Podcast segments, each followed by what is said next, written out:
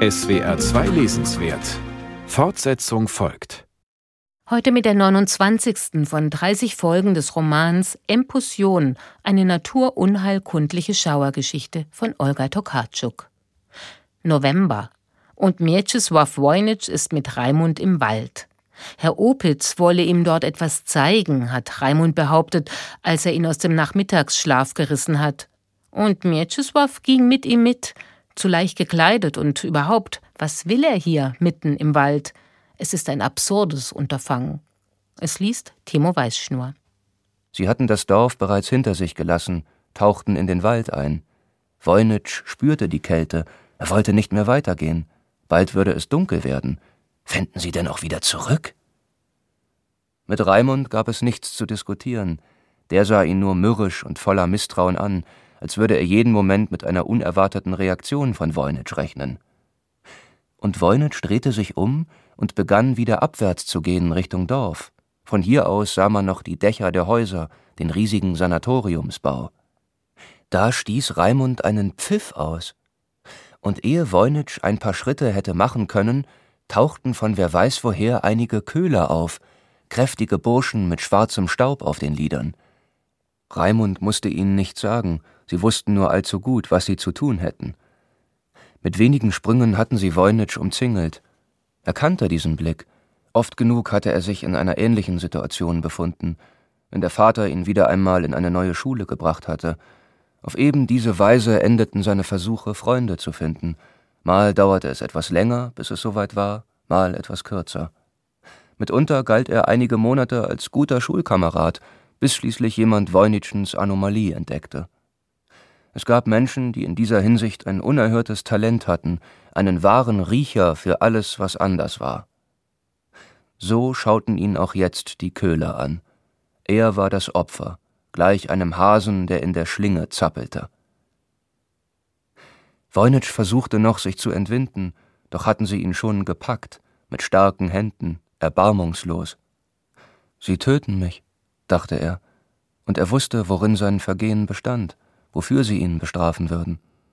In gewissem Sinne hatte er es immer erwartet, ja, er betrachtete sein Leben als geduldige Vorbereitung auf genau diesen Moment. Er sah seinen Vater, seinen Onkel, ihn war es sicher längst schon klar gewesen, und in liebevoller Sorge hatten sie ihn darauf vorbereitet, hatten ihn gelehrt, sich im Verborgenen zu halten, Konflikten auszuweichen, auf der Hut zu sein zu prüfen, ob die Vorhänge richtig geschlossen waren, die Schlüssellöcher zuzustopfen, ja, sie hatten sich alle Mühe gegeben, und doch hatten sie gewusst, einmal würde es passieren. Hart packten ihn die Köhler unter den Achseln, und als er zu strampeln begann, nahmen zwei weitere auch noch seine Beine und schleppten ihn schnaufend und fluchend bergan. Raimund ging nebenher, gab Anweisungen in seinem seltsamen Dialekt, der hier im Wald wie ein Knurren klang. Voynich wand sich noch immer, bis einer der Männer ihn in den Bauch trat. So heftig durchfuhr ihn der Schmerz, dass er sich von da an wie gelähmt in sein Schicksal ergab. Aber nein, er hatte sich doch nichts zu Schulden kommen lassen. Er konnte sich auf nichts besinnen, war immer höflich und rücksichtsvoll gewesen. Mit niemandem hatte er sich angelegt, hatte seine Gefühle stets verborgen. Mit allem hatte er sich zurückgehalten, ganz so, wie es ihm der Vater beigebracht hatte. Halte Distanz, so sagte er immer, dazu seine weiteren Ratschläge. Wenn du ihnen nahe kommst, tun sie dir etwas zuleide. Gib dich nicht vertrauensselig, das sehen sie als Schwäche an und erlauben sich dann immer mehr. Rede nicht zu lange mit Männern, das kann gefährlich werden. Halte dich fern von den Frauen, sie sind unberechenbar. Und bleibe immer auf der Hut. Ja, das war wohl sein einziges Vergehen gewesen. Er hatte alle Vorsicht fahren lassen. Aber warum Raimund? Wer war er überhaupt? Um die hundert Meter schleppten ihn die Köhler bergan, dann blieben sie erschöpft stehen. Sie legten ihn auf den Boden, fesselten ihm Hände und Füße. Nachdem sie eine Weile schwer atmend verschnauft hatten, herrschten sie ihn an, aus einer Flasche zu trinken, und als er den Geruch der Schwärmerei erkannte und den Kopf schüttelte, packten sie ihn am Kinn und gossen ihm einen Becher von dem bittersüßen Getränk in die Kehle. Das machte ihn gänzlich wehrlos. Sie befanden sich auf einem flachen Gelände, unweit der Stelle, wo Voynich zum ersten Mal eine Tunschi gesehen hatte. Sie zogen ihm die Jacke aus, die sich einer der Männer offenbar unter den Nagel reißen wollte, er hängte sie sich sorgsam über die Schulter. Auch den Pullover und das Hemd zerrten sie ihm vom Leib, und als sie seinen Oberkörper entblößt hatten, seinen weißen Brustkorb, an dem kein einziges Haar zu sehen war, dafür die beiden unselig vergrößerten Brustwarzen, gackerten sie eine ganze Weile vor sich hin. Voynich schloss die Augen. Er spürte, wie er in eine andere Sphäre zu treiben begann. Es war ihm, als würde er sich über die Erde erheben, gen Himmel schweben, doch die kräftigen Hände der Köhler hielten ihn erbarmungslos auf dem kalten, feuchten Waldboden. In den Taschen hatten sie Lederriemen, damit banden sie ihn jetzt geschickt an einen umgestürzten Buchenstamm. Schmerzhaft drückte sich ein Rindenwulst in seinen Rücken. Sie hatten es eilig, es wurde schon dunkel, und im Osten begann ein zarter Glanz zu schimmern. Er bemerkte, dass sie unruhig in diese Richtung sahen. Als sie ihm auch die Hosen ausziehen wollten, spürte Voynich, wie der Stamm und der Waldboden unter seinem Fuß, er hatte einen Schuh verloren, zu beben begannen. Es war wie ein Summen, ein tiefer vibrierender Klang, unangenehm zu hören. Von weiter her, vom Gipfel des Berges drang ein Lärm, der mit jedem Augenblick vernehmlicher wurde. Ein Klappern und Tappern, ein dumpfes Dröhnen und war das nicht das wohlbekannte Gurren? Doch klang es jetzt lauter, wilder, jenseits aller Form.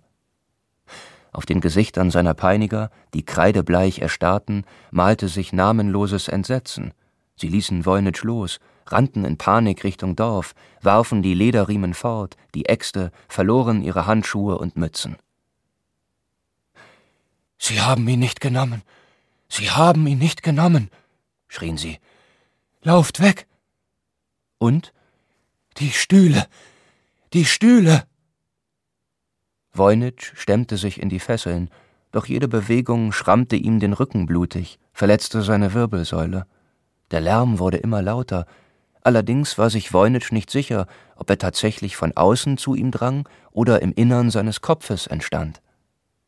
Es erinnerte an das dumpfe Läuten, das man im Fieber hörte, oder an das Pochen, wenn man tauchte und der Wasserdruck gegen das Trommelfell presste. Er musste blinzeln. Er sah alles in grün-blauen Tönen, als wäre er plötzlich unter Wasser geraten. Ganz wie damals, als er im Kindesalter im Winter auf der Eisfläche eines Teiches eingebrochen war. Der Himmel ist etwas Festes, Hartes. Sprenge man in die Höhe, man könne sich den Kopf daran stoßen. Der blinzelnde Blick erkennt jetzt Gestalten im Gewirr der Zweige, Blätter und Stämme, Umrisse, die er vorher nicht gesehen hatte. Und doch waren sie schon immer da gewesen. Schlanke, biegsame Leiber, ein wenig den Menschen ähnlich, ein wenig den Tieren. Was er für einen Laubhaufen gehalten hatte, ist eine Gestalt mit einem braunen Gesicht, geädert wie ein Blatt. Und dieses Gesicht wendet sich ihm zu. Dunkle Augen schauen ihn an, doch gleich sind die Augen schon wieder wie zwei Eicheln, und das Gesicht ist verschwunden. Und jetzt, jetzt wandert das Gesicht weiter und taucht an anderer Stelle auf. Hier sind wir, ein wenig verändert, doch immer noch die gleichen, warm und kalt, sehend und blind. Hier sind wir, mit unseren Händen aus morschen Zweigen, mit unseren Bäuchen, den Brustwarzen aus Bovisten, dem Schoß, der in den Fuchsbau übergeht, in die Tiefe der Erde reicht, wo er den Wurf der Welpen hütet. Siehst du uns endlich, Mieczysław Wojnitsch, du wackerer Ingenieur aus den flachen, waldlosen Steppen? Siehst du uns, du schwankendes Menschenwesen, das Blätter trocknet, um sie einzukleben und solcher Art vor Tod und Zerfall zu bewahren? Hilfe! Pomotze! rief er. Doch seltsam, seine Stimme trug nicht. Er konnte sich selbst nicht hören, er fühlte sich völlig betäubt. Mit größter Anstrengung gelang es ihm, die eine Hand zu befreien. Blutig war sie und zitterte. Er versuchte auch die andere aus den Fesseln zu lösen, doch seine Finger fanden nicht die richtigen Stellen. Er sah Fichtenzapfen den Hang hinunterkollern, als triebe ein gewaltiger Wind sie vor sich her. Etwas kam den Berg herab, drängte in die Tiefe. Der arme Voynich mühte sich mit den entsetzlich festsitzenden Fesseln an seinen Füßen, als er unserer ansichtig wurde. Nah neben sich sah er ein Gesicht aus Moos, und feuchte Augen glänzten, dunkelgrün wie der unterirdische See. Er sah einen festen Körper aus ineinander verschlungenen Ästen und Zweigen, Nadeln, Moos und feuchter Erde. Wärmere Luft umwehte ihn, ein Atem mit dem Duft von moderndem Laub. Große, dunkle Augen sahen ihn an, voller Neugier, doch war diese Neugier wohl nicht menschlicher Natur, denn Voynich spürte keinerlei Gedanken darin. Nahe schob sich das Gesicht an ihn heran, ein Blick erforschte die Poren seiner Haut, die Wimpern, die Lippen, die Brauen. Ein zweites kam hinzu und noch ein drittes. Fast hörte er auf zu atmen, starrte uns voller Entsetzen an. Doch nach und nach beruhigte er sich. Wir wollten ihm ja nichts Böses. Das arme Menschenwesen spürte es, berührte mit seiner freien, blutigen Hand unsere Wangen, fühlte, dass es lebendige Wangen waren, dass es dort einen Körper gab, einen anderen als den seinen, denn unsere Körper haben etwas versuchsweise Vorläufiges, vom Luftdruck und allerlei Strömungen hängen sie ab, von den unterirdischen Wassern, der Beschaffenheit des Dampfes. Unser Blick dringt in die Tiefe, wir sehen das Skelett des Menschenwesens, das schlagende Herz, die peristaltischen Bewegungen des Darms, die Speiseröhre, die ständig den Speichel nach unten drückt, den die Angst im Übermaß entstehen lässt. Wir sehen die Zunge, die sich anschickt, Worte zu formen, das Zwerchfell hebt und senkt sich, aus den Nieren tröpfelt Urin in die Blase, die Gebärmutter krampft sich zusammen wie eine Faust, doch das Glied füllt sich mit Blut. Die Riemen fielen ab, und mit ersticktem Schluchzen machte Voynich sich schwankenden Schrittes auf den Weg ins Tal. Er musste sich an Bäumen halten, Tränenschleier trübten ihm den Blick. Sein Oberkörper war nackt, er hatte nur noch einen Schuh am Fuß, und seine blonden Haare standen ihm als wirre, aschgraue Aureole um den Kopf. In der herabsinkenden Dämmerung erlosch das Tal unter ihm, doch hatte die Dunkelheit noch nicht ihre eigentliche Tönung erreicht. Dieses Schauspiel sollte erst beginnen, während im Osten bereits ein anderer Schein das Firmament überzog, der nicht von der Sonne herrührte, und schließlich sah Voynich zwischen den Bäumen ein Leuchten aufglimmen. Er blickte in das raue Antlitz des Mondes. Unter sich sah er Gerbersdorf mit kleinen Menschenfiguren, die gepflasterte Straße, im Mondlicht schimmernd, wurde zur Bühne, und nun gingen auch die modernen elektrischen Lampen an. Voynich eilte zu seiner Bleibe. Er hatte nur einen Gedanken im Kopf. Er musste seine Blöße bedecken. Er brauchte Kleidungsstücke. Blutig und mit Erde verschmiert tauchte er auf der Promenade auf, hinkend, mit nur einem Schuh. Erstaunlich leer waren die Straßen, und die Dämmerung, die doch dichter hätte werden müssen, verflüchtigte sich im Mondlicht, das alles übergoss. Was er sah, erinnerte ihn an die Schwarz-Weiß-Zeichnungen der Lebkuchenschachteln aus Kindertagen. Die Schwärmerei, dachte er. Ihm war übel, seine Beine gaben nach, die Speiseröhre krampfte sich zusammen. Gleich muss ich mich übergeben. Er wollte nur eines, das Gästehaus erreichen und sich dort verkriechen, und sei es unter dem Bett. Er befand sich schon auf der hinteren Seite des Sanatoriums, jetzt musste er die hell erleuchtete Straße überqueren und noch ein paar hundert Meter zurücklegen. Da bemerkte er, dass am Seiteneingang des Kurhauses etwas im Gange war. Hinkend eilte er auf einen Hof.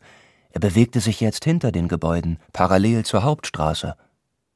Von dort hörte er immer deutlicher Stimmen und das Scharren von Schritten. Er wagte einen Blick auf die Straße und sah eine Gruppe Patienten, die von Sidonia Patek angetrieben wurden.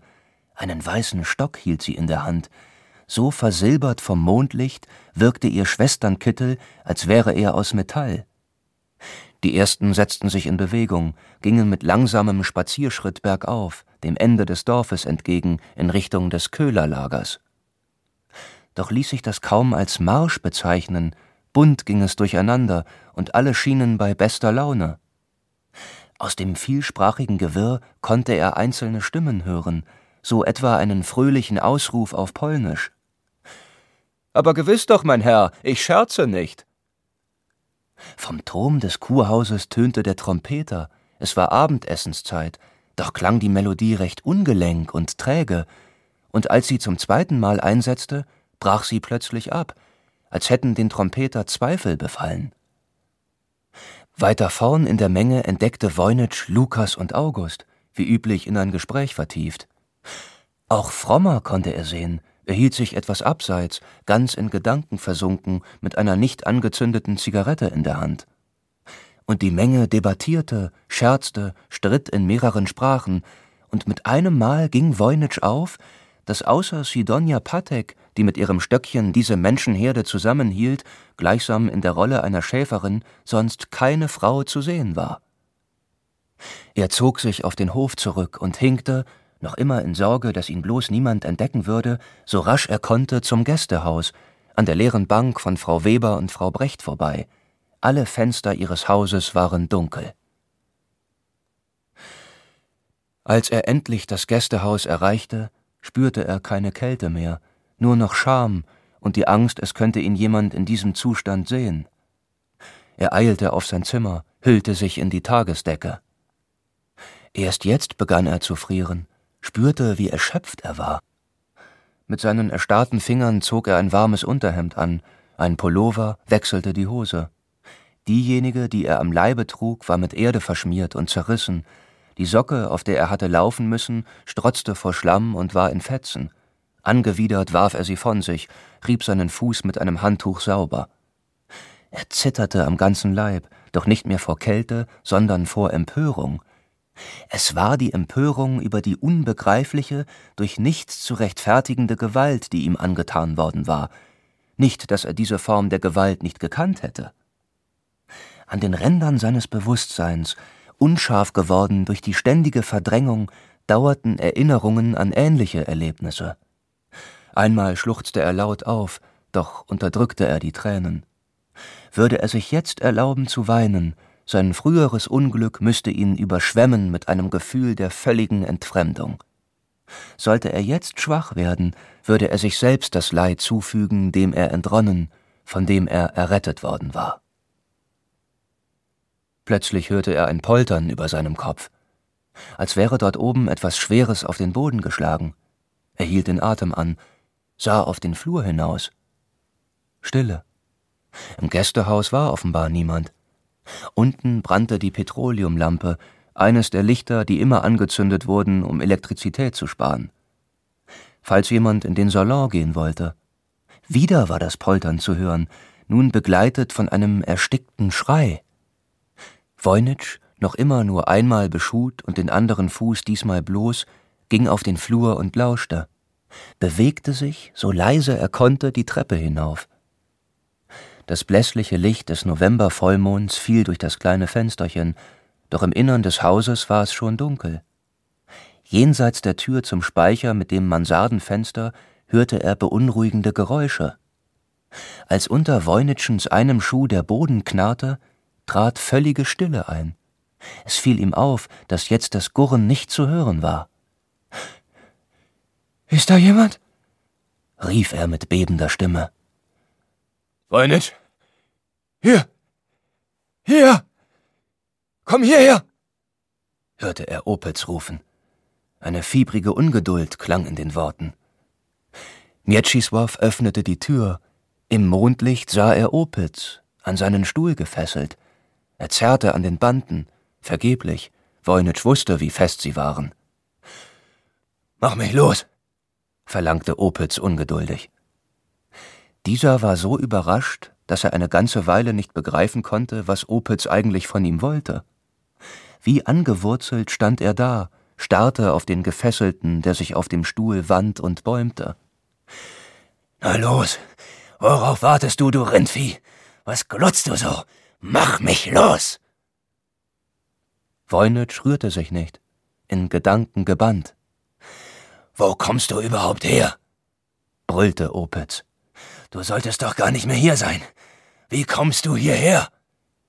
Herr Opitz, bitte beruhigen Sie sich, sagte Voynitsch und kniete sich vor ihm nieder. Er versuchte, die Schnallen der Riemen zu lösen, doch waren sie so fest angezogen, dass er sie nicht öffnen konnte. Zudem warf Opitz sich auf dem Stuhl hin und her, versuchte gar aufzustehen, dabei fiel er auf Voynich und beide stürzten sie zu Boden. Wer hat sie gefesselt? Wer hat ihnen das angetan? fragte Mieczysław, als er unter dem vierschrötigen Körper hervorkroch, der auf Gedeih und Verderb mit dem Stuhl verbunden war. Mit wildem Blick stierte Opitz ihn an, das Weiße in seinen Augen war blutunterlaufen vor Anstrengung. Raimund, krächzte er heiser. Raimund hat mich gefesselt. Aber warum? wollte Voynich wissen, während er an den Riemen fingerte, die die Hände hielten. Doppelt waren sie festgezogen, dass Opitzens Hände schon blau anliefen. Voynich zerrte an den Fesseln, sah sich nach einem Werkzeug um, das ihm hätte helfen können. Es kam ihm in den Sinn, in die Küche zu gehen und ein Messer zu holen. Damit würde er die teuflischen Riemen durchschneiden. Warum? Warum? fragte er immer wieder. Wie denn warum? Ich selbst habe es ihm gesagt. Voynich erstarrte. Dann begriff er es jäh. Auf den Knien rutschte er zurück, bleich geworden, ein Rauschen pochte ihm in den Ohren. Ihr bindet euch hier fest, damit ihr nicht nach draußen geht? Ihr bindet euch fest, damit dieser Wahnsinn euch nicht ergreift?